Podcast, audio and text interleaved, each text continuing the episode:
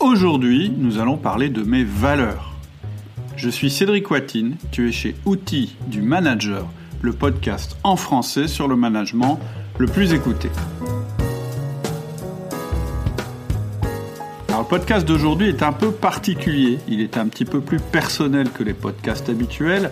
J'ai été interviewé par Jenny Chamas qui voulait connaître mon style de leadership et qui m'a interrogé sur mes valeurs, c'est-à-dire euh, sur quelles valeurs je m'appuie pour diriger mes entreprises, mais aussi quelles valeurs sont derrière ma décision de créer Outils du Manager. Alors juste avant de passer à cette conversation avec Jenny, si le sujet du leadership et de son évolution t'intéresse, sache que Jenny Chamas organise un événement digital inédit et exclusif le samedi 12 juin autour du nouveau leadership féminin. C'est notamment dans ce cadre qu'on a eu cet échange. Donc cet événement va durer de 9h à 16h. Donc il y aura des workshops, des sessions de questions-réponses dans une ambiance chaleureuse et bienveillante. Les inscriptions sont ouvertes à partir du 1er juin 2021 et pour avoir toutes les informations, inscris-toi à la newsletter de Jenny Chamas. Tu pourras la trouver sur son site www.jennychamas.com. Bonjour Cédric. Bonjour Jenny. Je suis ravie euh, euh, de te voir et euh, absolument ravie que tu aies accepté mon invitation à parler de ta vision du leadership en 2021. Écoute, c'est un grand plaisir. Et, du coup, ben, j'aimerais te présenter à mon audience. Donc, euh, et n'hésite pas à étoffer parce que tu, tu fais beaucoup de choses. Donc, euh, je voudrais je voudrais pas euh, oublier quelque chose. Mais donc, tu es Cédric Watine et moi, je t'ai découvert à travers ton podcast, mais ton podcast qui est finalement une toute petite partie de ce que tu fais. Donc, ton podcast s'appelle Outils du manager. c'est un podcast qui est absolument génial, hyper pragmatique. Évidemment, moi, je m'y suis intéressée en tant que manager. Euh, je trouve que voilà, il, donne plein d'outils, donc n'hésitez pas à, à, foncer et à écouter, euh, à écouter euh, ton, ton podcast. Et en fait, ce podcast, si j'ai bien compris, c'est le résultat de tes années d'expérience en tant que manager et plus précisément en tant que chef d'entreprise, mhm. euh, puisque tu as euh, repris et développé euh, et créé des entreprises. Mhm. et donc, c'est toutes ces années d'expérience t'ont ensuite mené à, euh, à ce podcast. Et donc, c'est pour ça que j'avais envie de, de, de t'interviewer aujourd'hui, c'est que tu exerces le leadership à, à bien des égards et, euh, donc ton opinion euh, sur le sujet m'intéresse tout à fait. Alors, première chose, est-ce que j'ai oublié quelque chose dans la présentation, quelque chose que tu voudrais dire Non, non, c'est parfait. Effectivement, ce que, tu as dit est tout à fait juste. En fait, quand j'ai créé le podcast, euh, moi, mon, objectif, c'était de partager mon expérience de chef d'entreprise. C'est ça qui a fait la, création du podcast. J'ai euh, voilà, j'ai appris en faisant moi. Hein. J'ai été chef d'entreprise à 30 ans. J'avais pas, j'avais jamais euh, managé. J'ai dû apprendre sur le tas. J'ai fait plein d'erreurs. Voilà, c'est comme ça que j'ai appris. Et, mais j'ai été aussi beaucoup aidé. Euh, et donc, euh, mon idée en créant le podcast, c'était de dire, bah, j'ai été aidé c'est normal que j'essaye d'aider d'autres managers, d'autres chefs d'entreprise à trouver euh, les solutions plus vite que moi. Moi, moi je dis souvent, mon, mon, mon rêve, c'est que tu euh, que tu fasses en deux ans ce que j'ai mis dix ans à faire en faisant plein de bêtises, euh, en peut-être en abîmant un petit peu des gens au passage. Euh, voilà, voilà. En fait, mon idée, c'est ça, c'est mon grand, mon grand plaisir à travers ce podcast qui est d'ailleurs le, le, plus écouté en langue française sur le management. Donc, je dis pas ça pour me jeter des fleurs, je dis simplement ça pour dire qu'il y a, je pense, un grand désarroi et une grande demande. Euh, de ce hmm. côté-là, en France. Complètement. Et, et mon idée, c'était de dire, bah voilà, moi, mon, mon, mon envie, c'est ça, c'est mon grand kiff, hein, euh, vraiment ce qui me fait plaisir en tant que leader, puisqu'on parle de leadership, c'est d'élever d'autres personnes euh, et de les faire travailler à un projet commun. Top. Alors du coup, euh, euh, sur ce sujet-là, moi je dis souvent qu'il y a autant de styles de leadership qu'il y a de leaders. Euh, D'ailleurs, qu'on n'a même pas forcément besoin d'avoir une équipe pour être leader, hein, parce que parfois on n'a pas de management direct, euh, ni par besoin d'être salarié pour être leader.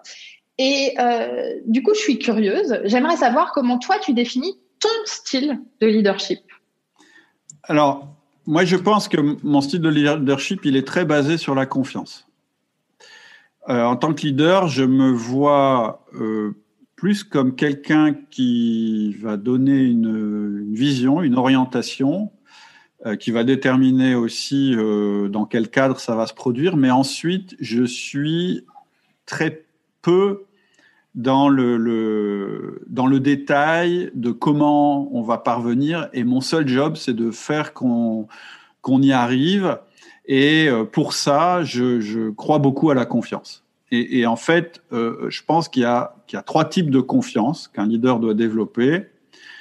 D'abord, il doit avoir une grande confiance dans l'avenir. Ensuite, il doit avoir une grande confiance en lui-même. Et euh, ça ne veut pas dire qu'il doit avoir l'impression d'avoir la science infuse, mais il doit avoir euh, confiance dans ses capacités, il doit connaître ses forces et ses faiblesses. Et évidemment, le troisième type de confiance, c'est la confiance dans ses équipes. La confiance en moi, moi, je l'ai bâtie en me connaissant à fond. C'est-à-dire que j'ai beaucoup travaillé, j'ai essayé, dans un premier temps, euh, de me connaître le mieux possible, comme si je me regardais de l'extérieur. C'est une, une, manière euh, introspective de faire, ouais. mais en, donc de se regarder de l'extérieur. Mm -hmm. Et j'ai beaucoup travaillé là-dessus dans tous les domaines, dans la communication, dans l'organisation personnelle, dans la psychologie humaine, et dans euh, aussi j'ai étudié beaucoup les organisations humaines, parce que bah, j'avais repris des entreprises, j'étais certain d'avoir la bonne stratégie, j'étais sûr d'être bon en finance, etc. Et pourtant, ça marchait pas. Donc, je me suis dit, il y a un truc chez moi qui fait que ça marche pas. Donc, la première chose, ça a été de dire, mais qui je suis et pourquoi ça marche pas. Et donc, j'ai d'abord appris à me connaître moi-même. La deuxième chose, c'est la confiance en l'avenir. Je pense qu'il n'y a pas de bon leader sans confiance en l'avenir. Ça, j'ai eu de la chance.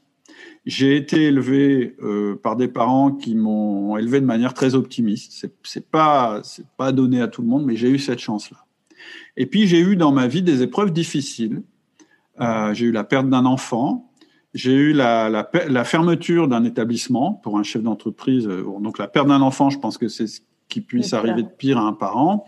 Et devoir fermer un établissement, je pense que c'est ce qui arrive de pire à un chef d'entreprise. Et finalement, te rendre compte que tu survis à ça, que tu retrouves les ressources en toi finalement pour continuer, bah, je pense que ça te rend fort et, et ça, ça, ça, ça, renforce ta confiance en toi, c'est-à-dire tu te rends compte que tu peux survivre à des choses compliquées, mais ça renforce aussi ta confiance dans l'avenir, c'est-à-dire que tu te dis que jamais rien n'est perdu, même quand tout est perdu.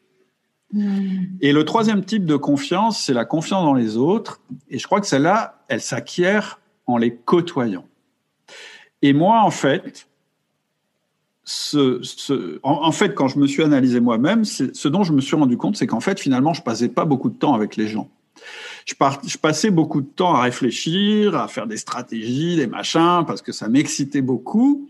Mais en fait, c'est tellement évident dans ma tête que c'était dans cette direction-là qu'il faut aller qu'après, je me disais, mais les gens vont comprendre. Je vais leur faire une petite présentation, leur dire, voilà, aujourd'hui l'entreprise est ici, il faut aller par là pour telle raison, très très rationnelle, etc. Et après, j'étais obligé de me rendre compte que ça fonctionnait pas. Et donc, je me suis dit, bah, c'est que j'ai pas développé le troisième pied, c'est-à-dire j'ai pas développé la confiance dans les autres. Et donc, c'est en m'obligeant à passer du temps avec eux de manière très systématique et à travers une méthode que j'ai développée, que j'ai apprise d'abord, puis que j'ai développée et affinée, que je me suis rendu compte que c'était ça qui manquait à l'équation. Et à partir de là, et je l'ai fait aussi par calcul, faut être très clair. J'étais chef d'entreprise, moi mon but c'était que mon entreprise marche le mieux possible, et j'ai toujours calculé que la confiance coûte moins cher que le contrôle. Et finalement, c'est en prenant mon pied à passer du temps avec les autres, mais d'une manière très, euh, euh, très euh, dirigé, entre guillemets, c'est-à-dire avec un objectif derrière, que j'ai pris mon pied. Et c'est ce que je disais tout à l'heure, vraiment, aujourd'hui, mon plaisir, le, plaisir que je tire de ma position de leader, c'est de faire progresser les autres. Et c'est vraiment, au-delà de toutes les satisfactions que j'ai pu avoir en tant que chef d'entreprise, le fait d'avoir du pouvoir, le fait de gagner de l'argent, le fait de gérer mon temps exactement comme je le veux, toute cette liberté, en fait, quand, quand tu es chef d'entreprise, en fait, être chef d'entreprise, c'est une volonté de liberté.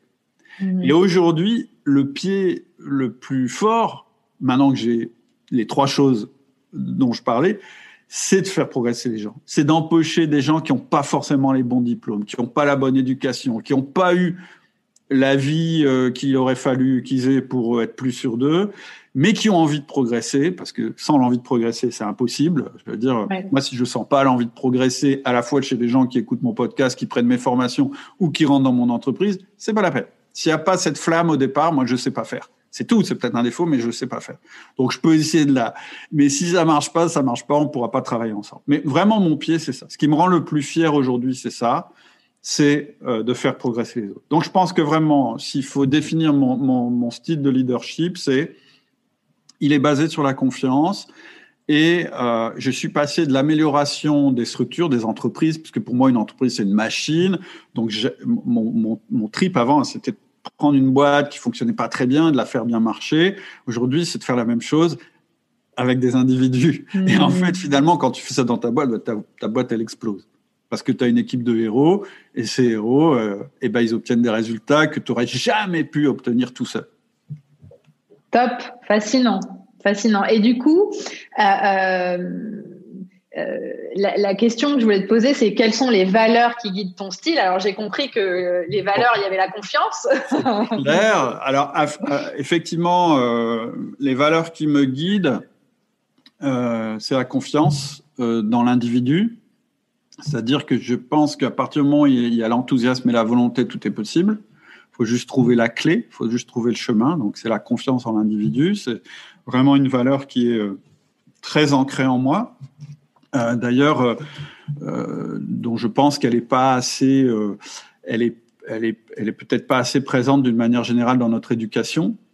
On n'est mmh. pas, on n'a pas une éducation qui favorise l'individualisme, ou en tout cas la, le fait de se mettre en avant, etc. Et je trouve que c'est dommage. Euh, je trouve qu'on a une éducation qui est très basée sur euh, bah t'as fait une erreur, t'es pas dans le truc, bah non parle pas parce que tu vas dire une bêtise. Je trouve c'est super dommage. Et, je suis tellement d'accord avec toi. C'est vraiment une voilà. Donc moi je crois au contraire à la confiance et du coup à l'autonomie parce que quand tu fais confiance, tu donnes de l'autonomie et du coup à l'erreur. Euh, moi, le, le, le, le devoir d'erreur, ça fait partie de mes valeurs. Je dis pas le droit à l'erreur, je dis le devoir d'erreur. Euh, J'ai une phrase qui résume, je pense, le mieux possible euh, d'ailleurs, elle n'est pas de moi, hein, c'est un copain qui, avec qui je discutais. Il terminait sa, sa, sa carrière et je dis Qu'est-ce que tu as appris de plus important dans ton. C'est un, un, gars qui a développé des boîtes. Bah, il m'a dit que, je, en fait, on n'apprend jamais mieux qu'en corrigeant nos erreurs. Et ça, mmh. c'est le super résumé. C'est comme ça que je parle aux gens chez moi. Je leur dis Moi, je vais pas vous dire, vous avez le droit de vous tromper une fois, deux fois, trois fois, parce que c'est pipeau. Moi, je me suis trompé 20 fois avant de comprendre. Par contre, quand vous faites une erreur, vous avez la responsabilité de corriger votre erreur, puisque c'est vous qui l'avez faite. Mais faites des erreurs. Je vous reprocherai jamais de faire une erreur. Par contre, je vous reprocherai de ne pas avoir réussi à la corriger, parce que c'est comme ça qu'on apprend. Et puis parce que, voilà, ma boîte, on peut pas faire des erreurs tout le temps. À un moment, on va avoir un souci. Donc l'autonomie, et puis, euh, je sais pas, je dirais la passion du beau travail. En fait, cette espèce de, de, truc que tu ressens quand tu te dis, bon, ça y est, là, j'ai fait un super boulot, le client est content, euh, euh, voilà. Et, avec la passion du beau travail, il y a aussi la satisfaction client chevillé au corps, tu vois. Confiance, autonomie, devoir d'erreur, passion du beau travail, ce seraient les valeurs qui guideraient mon style. Super. Et qu'est-ce qui a, selon toi, changé dans le leadership d'aujourd'hui par rapport à il y a 20 ans? Bon, euh, bah oui, par rapport à il y a 20 ans, c'est intéressant parce que c'est il y a 20 ans que j'ai commencé à être chef d'entreprise, hein, il y a 22 ans exactement. Euh, moi, je crois que c'est le renforcement de ce que j'appelle le troisième pouvoir et l'amoindrissement des deux autres pouvoirs. Il y a deux formes, il y a trois formes de pouvoir, pardon, dans l'entreprise. Euh, la première forme de pouvoir, c'est celle qui est la plus évidente, c'est ce qu'on te donne que quand, quand tu deviens euh, manager, c'est le pouvoir hiérarchique l'entreprise, le fondement d'une entreprise, hein, c'est l'organigramme. Mmh. Et ce qui va avec l'organigramme, c'est te dire que plus tu es haut dans l'organigramme, plus tu as de pouvoir hiérarchique sur les autres. Et on pense d'ailleurs que ça va suffire à faire du bon management. Et, c'est vrai que ça a peut-être marché pendant des années comme ça, où on disait, bah, en fait, euh, en haut, c'est les gens qui pensent, et en bas, c'est les exécutants, et surtout, il ne faut pas que les exécutants pensent. Et puis, on avait un système de punition-récompense. Tu fais bien ce que je t'ai dit de faire, tu as une récompense. Tu fais pas bien, tu as une sanction, et je te vire. Donc ça, c'est le pouvoir hiérarchique. Je pense que c'est pas la bonne forme de pouvoir. Je pense que euh, c'est vraiment euh, la, forme de pouvoir la, moins efficace, euh, parce qu'en fait, quand on fait ça, on tue la créativité. Et une entreprise, finalement, ça n'existe pas. Hein.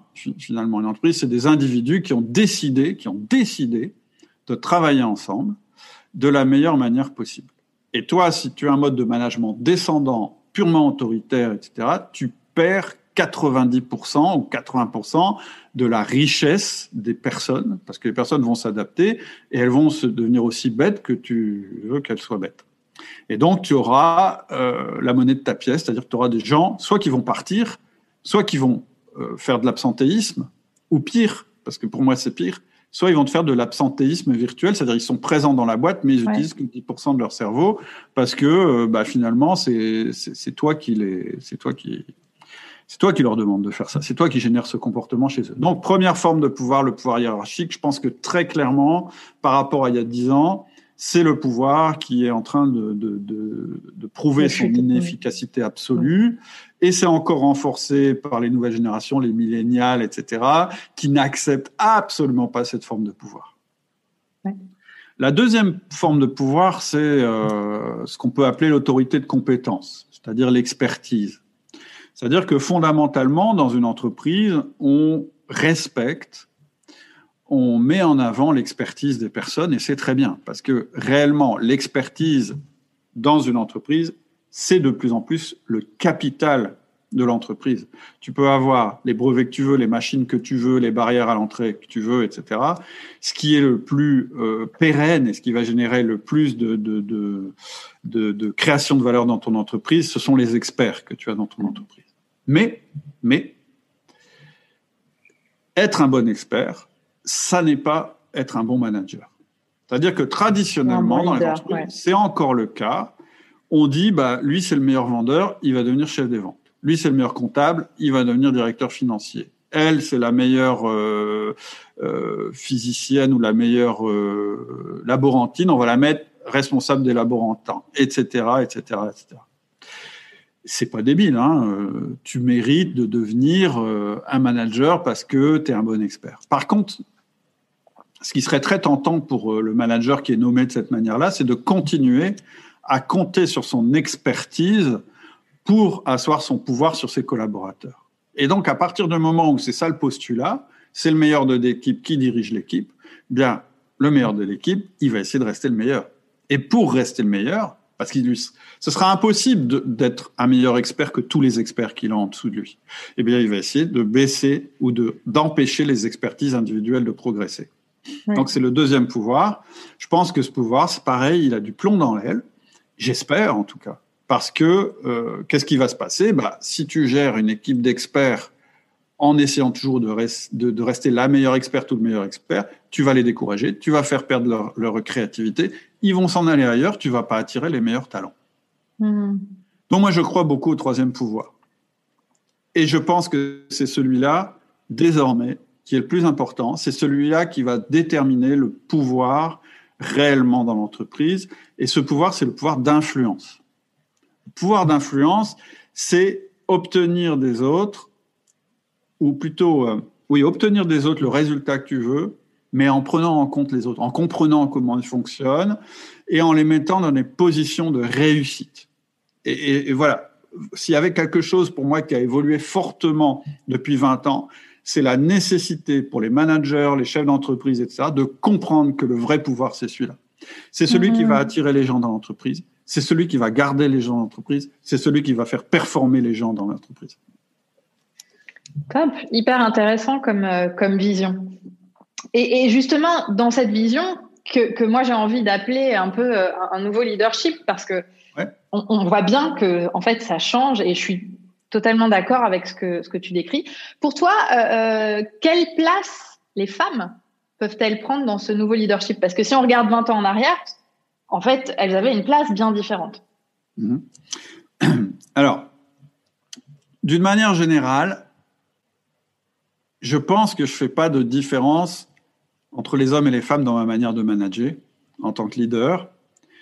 Parce que je pars du principe qu'en général, je trouve qu'il y a plus de différence entre deux, hommes qu'entre deux femmes. Donc, j'ai du mal à faire des généralités sur les hommes sont comme ça, les femmes sont comme ça. En tout cas, mhm. oui, peut-être. Peut-être que, au fond de moi, j'ai un peu l'impression que chez les femmes, il y a une plus grande conscience professionnelle et une plus grande régularité que chez les hommes. C'est peut-être quelque chose que j'ai pu observer, mais voilà, je suis pas sûr de ça. Maintenant, culturellement, culturellement, vraiment, je pense que les femmes ont une énorme carte à jouer parce que ce troisième pouvoir, il est, je pense, beaucoup plus naturel aujourd'hui chez les femmes que chez les hommes.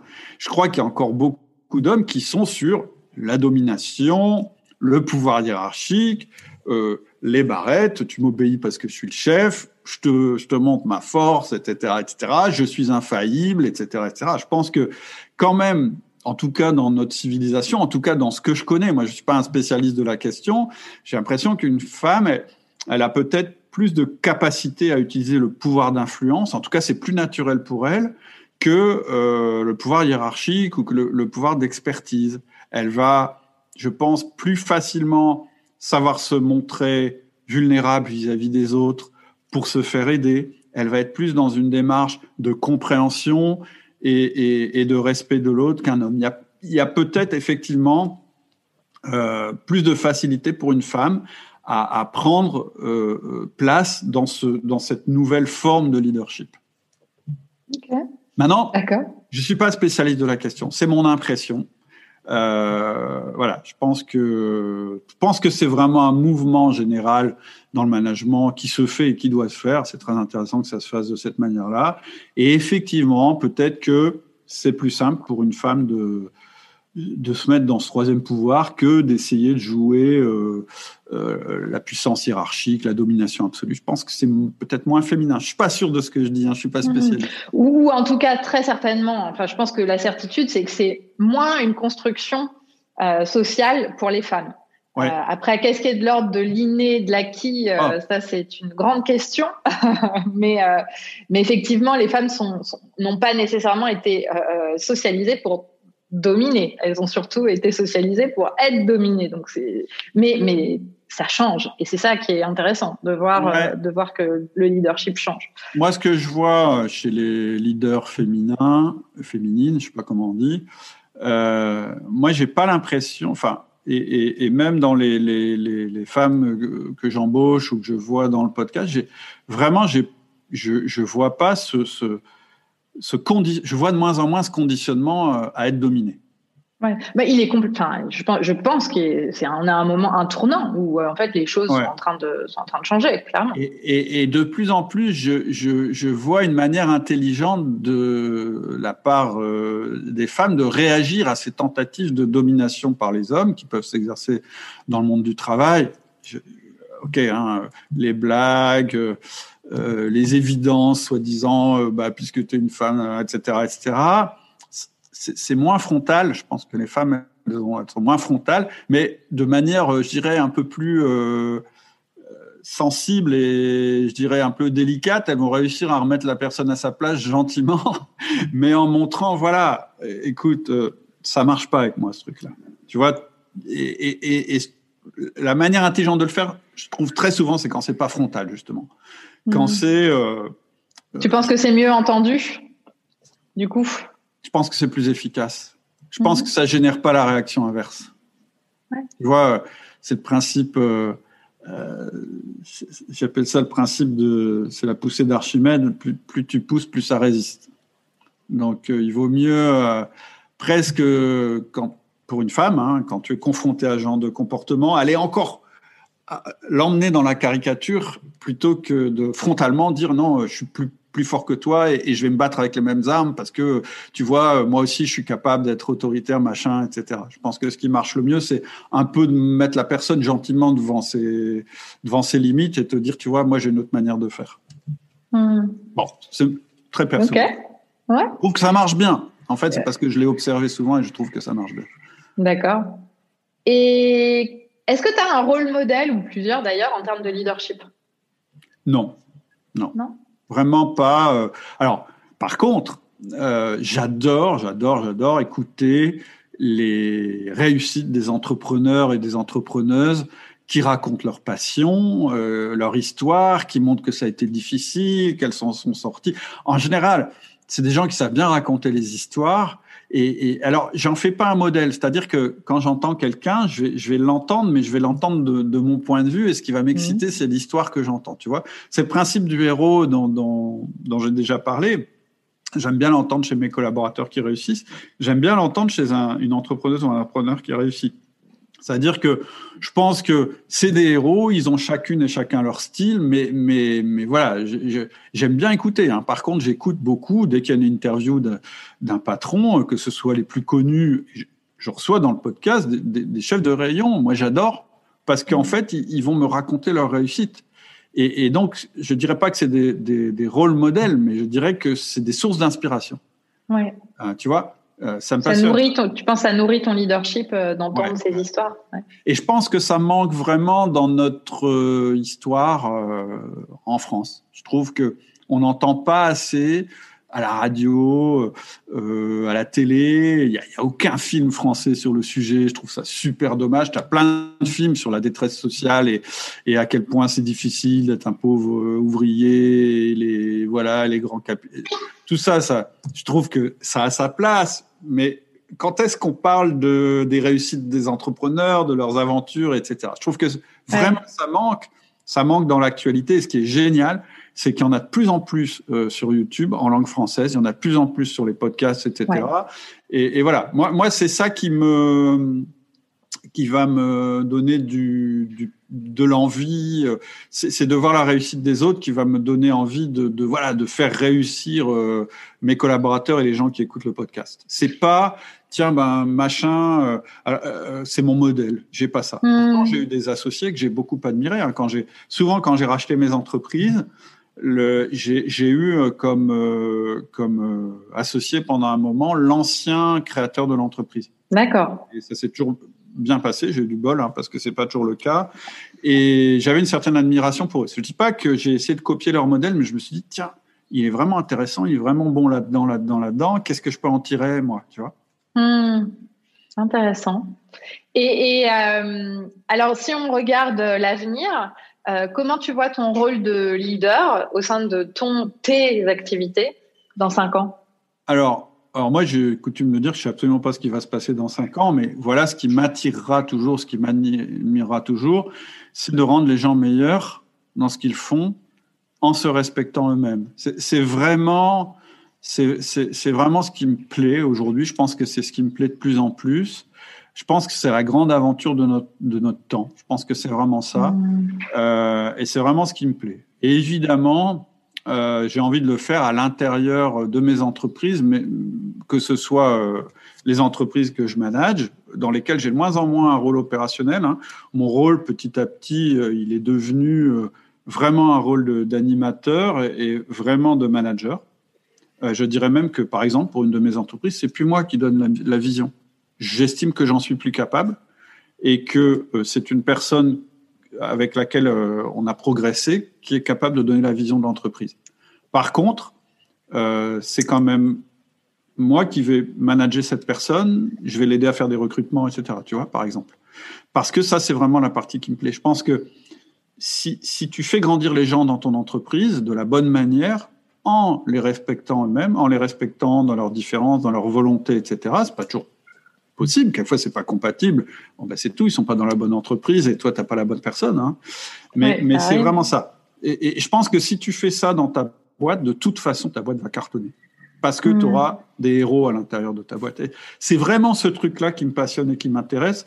Ça correspond, je pense, à un trend du management qui est réel. Quand tu m'as demandé tout à l'heure qu'est-ce qui a changé depuis 20 ans, bah, c'est ça, en fait. Et donc, moi, dans les 5 ans à venir, bah, c'est de continuer à pousser dans cette direction-là pour que ça, ça, ça, ça, se passe le mieux possible.